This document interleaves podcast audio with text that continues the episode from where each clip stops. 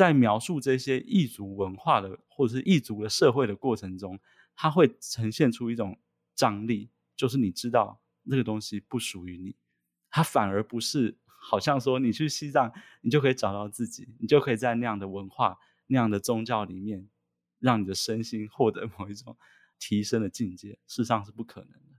如果你真的 接受了这一套西方的知识框架的话，在这个过程中，你所感受到其实是很深的迷惘，很深的不知所措。那当然，我们在写作过程中，我们没有办法解决这个问题。你不会因为写了一本书，你就解惑了。但是这样子的迷惘，这样的一种提出问题，它会呈现在你的写作的历程里面。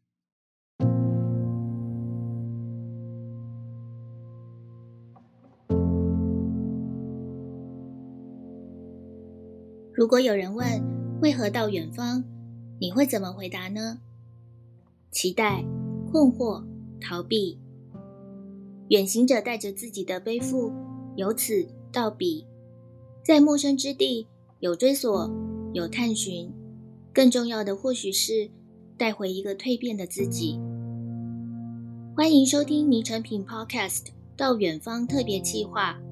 在这系列节目里，我们将跟着每一集来宾的声音。一同抵达那个令他着迷又换心的远方。大家好，我是 Amber。前一集到远方特别企划节目，我们跟着作家陈德正远赴了巴基斯坦、印度边界的世界第二高峰 K2，看见人类在海拔八千公尺这一处的死亡地带，如何让自我与挑战极限的冒险雄心和平共处。这一集节目，我们要把脚步往东迁移，在青海、西藏来一趟高原之旅。与我们同行的来宾是近日出版《巡洋记》的作家徐政甫，欢迎政府。迷神品的听众，大家好，我是徐政甫。政府很年轻，还不到三十岁，但是他的知识养成跟经历都非常的丰富。他从小就对生态很有兴趣，从高中开始写作。那大学他念的是昆虫系，到研究所他念的却是地理。这一路多变的发展，也显现在《巡洋记》这本书的结构设计上。《巡洋记》写的是政府因为想要看到雪豹这种濒临绝种的生物，多次前往高原地带的田野纪实。但是在这纪实的笔法之中，他又穿插了日本僧人与田川惠海在一九五零年代的回忆录，再加上串联全书的七世纪唐朝文成公主联姻的历史。政府在这本书里面用不同的文体，让读者能够一窥千百年来西藏在人文、地景、历史还有文化记忆的转变跟消亡。我们首先就请政府聊聊，为什么这本书是以雪豹作为开场呢？这本书基本上《巡洋记》，你可以说它就是一个寻找雪豹的故事，它的轴线很单纯。那它当然跟我过去几年在寻找雪豹的这件事情有很大的关系。那我从什么时候开始知道世界上有雪豹的存在？其实我已经想不起来了，因为我是一个、呃，我从小学的时候我就是一个喜欢所谓的自然生态的人。嗯，那一直到国中、高中的时候，就是常常一个人会往山上跑，就到台湾的山里面去看蝴蝶啊，看昆虫什么样的东西。那那个的时候的我还不敢想象有一天可以出国去看动物这件事情，所以对于世界上其他地方有什么样的动物这件事情也所知有限。那到大学开始比较有能力，我就跑得越来越远。那在大三那一年呢，我去中国广州大学。呃广州中山大学当交换学生，那就抓紧机会跟几个交换同样是交换生的台湾学生去了一趟西藏。那那个时候基本上就是跟旅游团啊。那到青藏高原呢，对于当时已经是一个生态狂热者的我来说，就听说了青藏高原有两种很独特的生物，一个叫做黑颈鹤，就是黑色脖子的鹤。那另外一个东西就是雪豹。那当时的我对雪豹其实没有什么概念，就是你到一个很独特的生物地理区的时候，一个生态爱好者就会很想要看看这个地方独有的东西。所以那个时候，你 可以想象作为观光客，我们都是跑观光行程，我就问我的向导说：“ 我这趟可不可以看到雪豹？”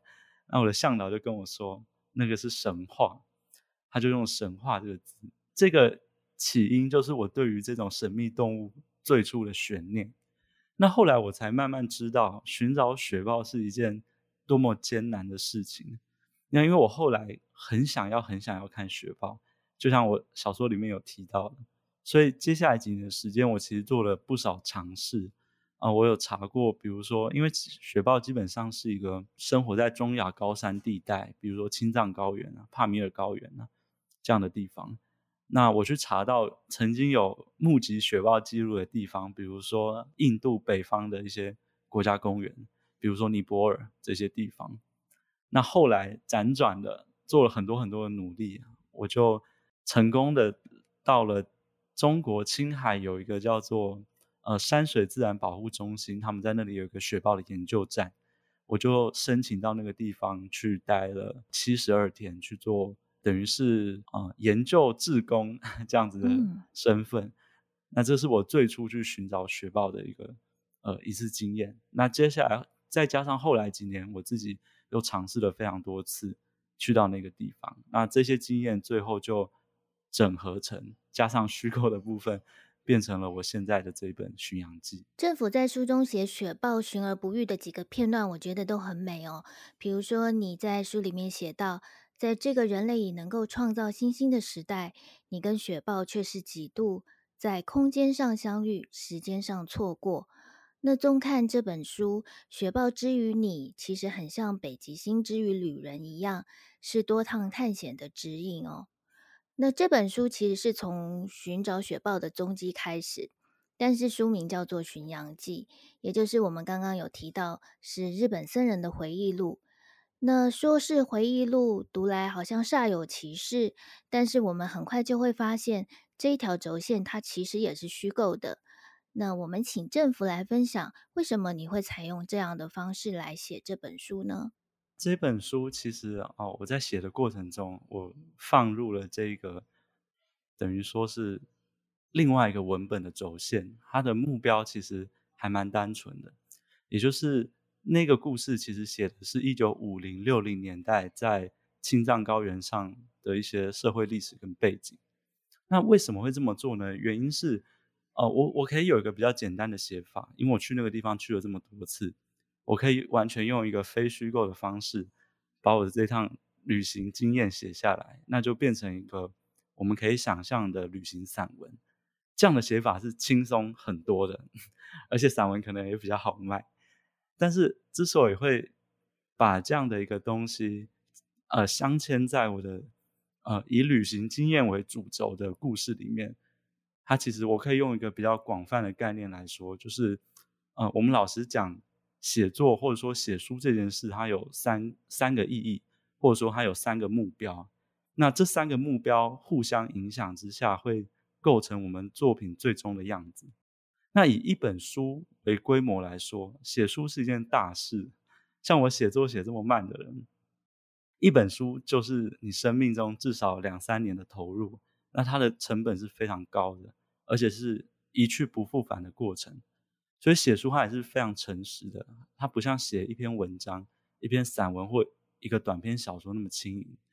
那我讲的这三个写作的意义是什么呢？第一个是我认为是为读者写的，第二个是为就是写作者自己而写的，第三个是为你的写作对象而写的。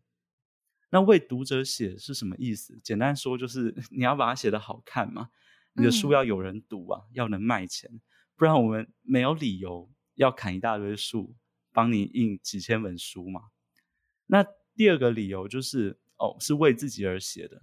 也就是说，这本书其实他写到后期，我比较深刻的一个体悟就是，过去花了好多年的时间在摸索青藏高原上面的东西，那同时他也是在留下我自己青春的某些痕迹。那我发现这段时间消失的非常的快，而且照 现在疫情这样子的发展。等我下次能够进行这样的长途旅行的时候，恐怕已经是三十岁以后了吧？那二十多岁的时候，你的身体跟你的心灵是永远都不可能再回来。所以我很珍惜这几年的生命经验。那某种程度上，这些脆弱的时光，它就会夹杂在你写下的文字的缝隙里面，变成一种好像青春的标本一样的东西。嗯，那第三个很重要的就是，你是为你的写作对象而写的，特别像是我们这些 还对文学抱有一点点浪漫想象的年轻创作者来说，我选择西藏这个主题的时候，我会觉得有些东西是必须被说的。换句话说，就是某一种对于这个世界的使命感。那问题来了，就是我很多认为重要的关于西藏应该被书写的东西，它是超出我这几年的旅行经验的。所以，当我觉得有一些重要东西应该被写的时候，但是我没有办法把它涵盖在我自身的经验里面的时候，我就选择了，呃，小说这样的形式，因为小说的形式很自由。那我里面就用了羽田川惠海的《巡洋记》这本书，把我认为我们理解当代西藏议题所必须要当成背景知识的1950年代的历史，透过这个方法把它写进去。那这是我。写这本书的一个主要的想法。先前我也有听别的作者提过，说，呃，现在年轻一辈的写作者可能都会有一个焦虑，他们可能不像前辈作家一样，有些可能经历了战乱，或者是觉得很比较宏大的历史事件，他处不在那个时代里面，所以对于年轻写作者而言，他怎么样能够找到一个值得书写，然后能够。呃，非常恰巧展现他的写作意图的写作主题就非常的重要。那政府在这里说的，呃，你刚刚说写作有一块是为了自己，也为了留下。自己的一些呃青春的眼光，或者是青春的印记，我觉得这件事情也回荡在整部的《巡洋记》里面。因为就如你所说的，你在你的写作里面想要表达的一些事件，你采用了巧妙的方式，把那些呃可能需要呃消化处理的一些资料或者是一些背景，化为非常好读好看的故事，而且也能够容易让读者去记住。那在这其中，我觉得你把呃，个人的记忆，或者是说一个一个群体的记忆，还有这个时间洪流里面所有的事件插曲，它造成的嗯、前因后果，或者是它对后来的影响，你都呃用了，我觉得是带有非常带有文学味的味道去呈现了这一切。例如像是羽田川惠海，他跟那个仁波切之间的交易。然后还有后来他跟那个呃年轻的那个共和的小兵的一些交易，我觉得都把这些很重要的时间点表现的呃很有意思。那可不可以也请你多聊聊这一块？我可以说，我基本上在我的写作的经历里面，或者说我写作的养成背景里面，我最开始是先因为想要书写自然才开始写作的。那因为我。嗯其实，在很长一段时间，至少到高中以前，我都是一个很纯纯的自然科学背景的人。嗯。那我是在高中的时候，就是开始读到了一些自然文学作品，我突然觉得这些所谓的自然野外观察经验，它好像有某一种嗯诗意或者说美学的潜力。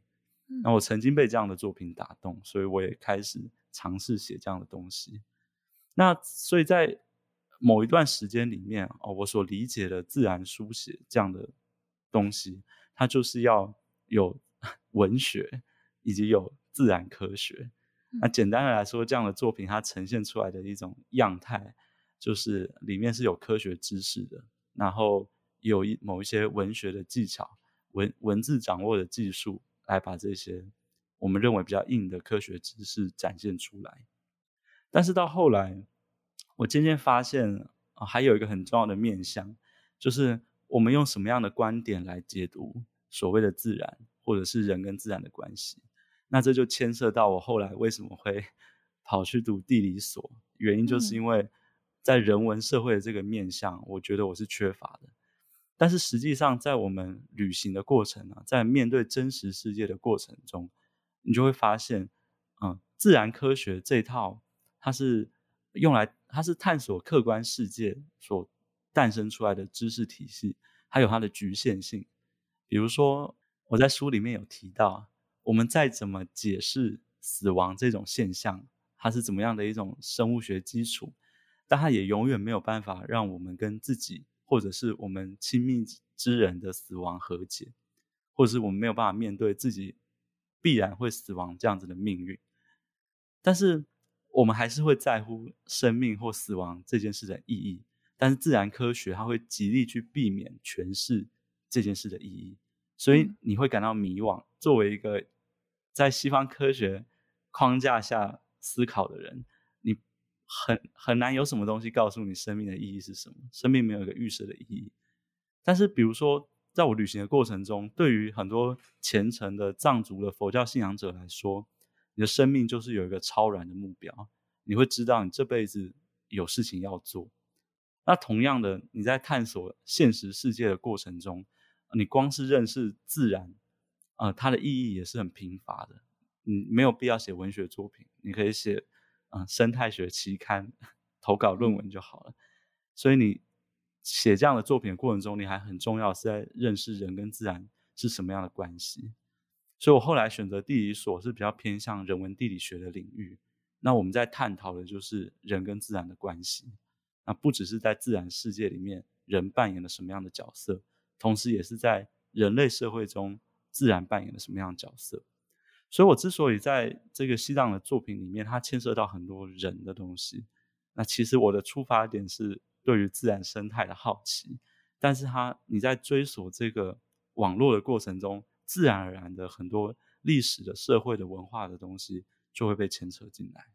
嗯。那这个是 我在地理所学到的很多东西，我会把它运用在我的写作里面。延续刚刚政府说的哦，呃，你其中的一个写作的目的是为了你写作的对象而写。那当然，因为你从小对生态的热爱，在《巡洋记》里面，我们除了雪豹之外，还可以看到很多其他的生物，像是跟人类、跟那些游牧民族有关、生计有关的牦牛、绵羊、雪雀，或者是高原鼠兔。那有另外一种生物是跟当地人民，比如说宗教啊，或者是死亡记忆，也就是我们可能大家有听过天葬这件事，深深相连的生物，也就是秃鹰。不论是在整本书里面，呃，纪实或者是虚构的轴线，你都把人跟生物的关联写得非常的动人。那我想要请问，从小就是受科学教育长大的政府，你如何看待这个人与非人之间的互动？那你也说过，其实你并非佛教徒哦。那么你是如何跟当地万物有灵的信仰产生共鸣呢？好，那我就先承接我前面有提到的，就是基本上我我采用的一种视角是，我们。应该说，我们人类社会跟自然所谓的自然世界，它不是一个分开的东西，它在很多面向上它是纠缠在一起的。所以，比如说，如果你用环境的视角去谈历史，那就会有一个领域叫做环境史。他会说，在人类历史发展过程中，环境或者说这些不是人的角色，它其实也扮演了很重要的角色。所以，谈环境史就不会只谈。呃人的历史不会只谈君王将相的历史。那如果你用这样的视角去谈国家、去谈社会、去谈政治，那就有一个领域叫做政治生态学。那这个都是地理学所关怀的议题。那在这样的视角之下，我去了解青藏高原这块土地上发生的事情的话，你就会注意到很多，嗯，最近大家不一定最近，可能这几十年来，嗯，非常。大家讨论很深的一些议题，比如说，当你谈到青藏高原的环境议题的时候，多半就会谈到草原退化。嗯，那草原退化它不只是一个关于自然世界的事情啊，包含草原退化它是怎么产生的，它可能牵涉到可能从一九五六零年代以来的农业跟牧业的冲突。它比如说，它可能牵涉到啊全球的气候变迁。那全球气候变迁它同时又是一个跟人的活动有关的，也跟自然世界的机制有关的一个现象。那比如说我去的那个地方，因为雪豹是一个现在所有人都非常在乎的一种动物，所以那个地方要设立国家公园。那国家公园的设立，它必然会牵涉到原本住在那个地方的牧民，他会受到呃国家法规的限制。他有没有办法继续在那边放牧呢？还是说他必须因为国家公园的设立而迁出？那如果他要留在那边的话，他又要怎么面对雪豹可能会，比如说猎杀他的羊群的这件事情啊？怎么跟其他的生物共存？那比如说矿业开发，比如说土地私有化。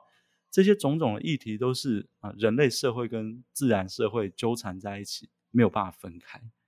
那所以在去了解这些议题的过程中啊，你会发现藏族的宗教其实从中也扮演了很重要的角色。因为现在主流的一种看待世界的视角，或者说权威性的视角，都是自然科学的嘛。你会透过生态学来了解啊，一块土地你应该要怎么保护它，才可以维持它的生产力。你要通过什么样子的划定一块保护区，你才可以让雪豹在这个地方生存下去？但是这种视角，你你会知道，当地人可能并不是用这样子一种视角在看待土地，或者在看待那些生物。比如说，在青藏高原上有很多地方，我们会叫它叫神山，就是说它是一个就比较古老的万物有灵的一种信仰，就是相信山有山神，河有河神。嗯、那么在这样子的一种土地观念下，他们就会建立出不一样的跟环境互动的一种方式。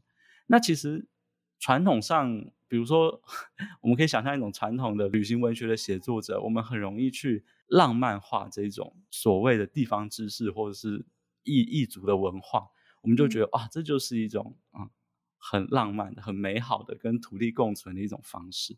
但是事实上，我作为一个啊受自然科学训练的人来说，你会很清楚的知道那个东西不是自己的文化，所以你即便去用一种很浪漫化的想象去看待这些宗教文化，你也会知道你永远都不会在那个文化脉络里面。你即便觉得说哇，这样子一种看待世界的方式，世界就会变得很有意义，那个意义也永远不会用来解释你自己对于世界的疑惑。所以其实，在描述这些异族文化的或者是异族的社会的过程中，它会呈现出一种张力，就是你知道那个东西不属于你，它反而不是好像说你去西藏，你就可以找到自己，你就可以在那样的文化、那样的宗教里面，让你的身心获得某一种提升的境界。事实上是不可能的。如果你真的 接受了这一套西方的知识框架的话，在这个过程中，你所感受到其实是很深的迷惘，很深的不知所措。那当然，我们在写作过程中，我们没有办法解决这个问题。你不会因为写了一本书，你就解惑了。但是这样子的迷惘，这样的一种提出问题，它会呈现在你的写作的历程里面。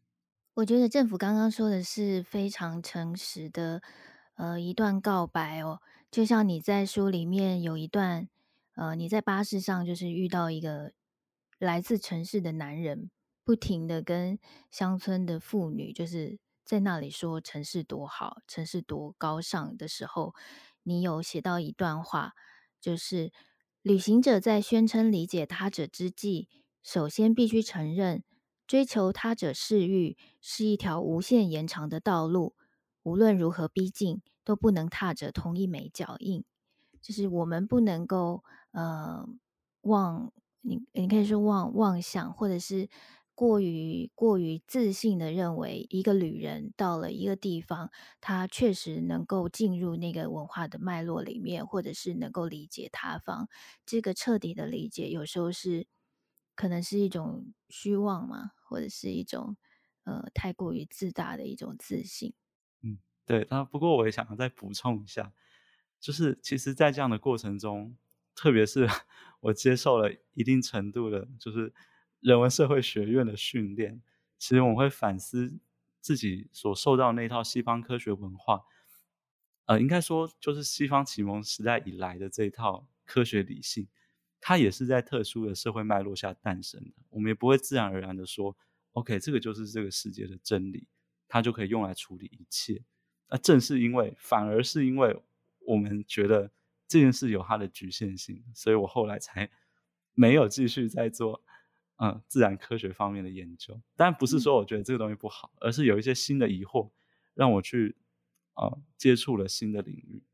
那所以其实我会用一种怎么说呢？一种对称的方式看待哦，我自己背后的这一套知识体系，它的逻辑是怎么诞生的？那另外一个人，另外一个群体，他所用来认识世界的这个呃文化框架、知识体系，它是怎么诞生的？他们眼中看到的世界就是不一样的世界，他们就可以用来处理面对不一样的事情。书中有一个章节，是你遇到了一个市场的小贩，然后听到了他的童年故事，就决定到他的故乡一个叫做马洛的小村庄去。那因缘际会之下，你还跟那边的牧民就是共度了新年。那在那段时间，你短暂体验了一段牧羊的时光哦。那你听到有些羊会因为不明的原因生病，然后这些疾病的源头好像在。好像是跟多年前矿山的开采有关，所以你就决定自己前往过矿山去采样，然后想找出这些绵羊生病的原因。在这段篇章里面，你提到了人类世还有孤寂世这两个观念。我想请政府聊聊你对这两个观点的理解，还有你在这个写作的过程里，你如何阐释这两者。对“孤寂是”这个词，我是引用。E.O. Wilson 就非常著名的，只可以说是一个博物学家吧，一个自然学者。嗯、E.O. Wilson 他在参与人类世的讨论中所下的一个算算是一个结语吧。嗯，那人类世这个概念，它其实是在说，简单的来说，它就是说，我们当前面对的社会，其实你用一种西方现代性的一个概念，就是人类或者说人类社会跟文化跟所谓的自然纯净的自然是。两个截然二分的范畴，也就是有一个纯粹的自然、原始的自然在那边。那我们人类的活动其实就是在改造它，或者是说让这个纯粹的自然被破坏。嗯、那人类世的概念，它提出来其实是改变了、颠覆了这样的一种呃二元对立的范畴，就是说我们眼前看到的任何现象，这个世界上一切东西都没有什么东西叫做纯粹的文化，或是纯粹的自然。哦，我们看到的觉得很自然的东西，它其实都有人类介入在里面。即便是像南极、像北极、像青藏高原，那么好像杳无人迹的地方，我们都可以看到人类的影子。那相反的，我们觉得人类都市好像是一个最属于啊人类文化、人类社会的东西。那事实上，它有很多不是人类的行动者啊，共同建构了这样子的一个社会，或是这样的一个城市。那在人类世的概念下，它其实会衍生出来一个危险，就是说，OK，如果你说没有一个东西是纯粹的自然，那我们要保护的那个自然，我们二十世纪的环保主义所提倡的那个东西，所要追求的那个东西，好像就失去意义了。那 E.O. Wilson 其实是对于这样的一种很乐观，或者是说帮人类脱罪的开脱的一种看法，提出了他的反对意见。嗯，那人类是它还是一个一直在争论过程中的一个一个议题啦。那基本上人类是也不是说它就是一个乐观的或是悲观的人跟自然关系变成怎么样，它其实是以一种啊、呃、不再将人跟自然二分的一种新的讨论方式。那这个东西是在人文地理学界啊、呃，可能在二十一世纪以来非常热门的，大家非常积极讨论一个议题，因为它牵涉到我们将来到底。要用什么样的方式活在这个世界上？嗯、所以其实那篇的名字叫做《学会记得哪些事》。嗯，那它其实就是我尝试想要把嗯、呃、人文地理学界很积极在讨论的人类世的议题带出来，或者是做一个简单的思考的一个尝试。好，我们接下来要聊两个比较轻松一点的问题哦。现在当然大家其实都没有办法出远门。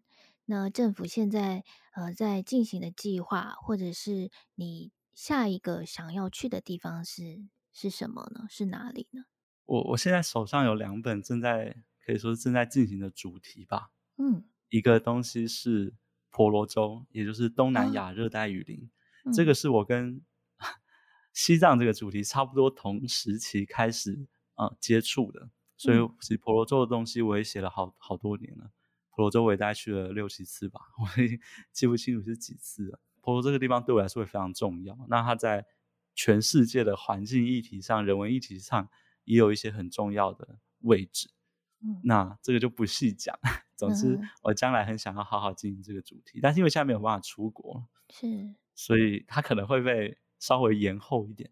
那还有一点，其实是我比较啊，我当初一直在想，我的硕士毕业之后，我就要去哥伦比亚，因为中南美洲对于一个生态爱好者来说，它也是非常梦幻的地方。嗯，因为我比较早接触婆罗洲这个主题嘛。当年你是怎么接触到这一题？嗯，我接触到婆罗洲是因为，我可以这样说，就对全世界的生态爱好者来说，热带雨林都是最迷人的生态系，因为它有最高的生物多样性。嗯什么奇怪的东西 都可以在热带雨林里面看到。那世界上有三大热带雨林群系，一个就是非洲的刚果刚果盆地，一个就是印尼群岛，就是啊像婆罗洲啊这样子的地方。那一个就是亚马逊河流域。嗯，所以一个爱好生态的人来说，你出国看生态的第一个跳板，很可能就是在婆罗洲，在马来西亚，在印尼。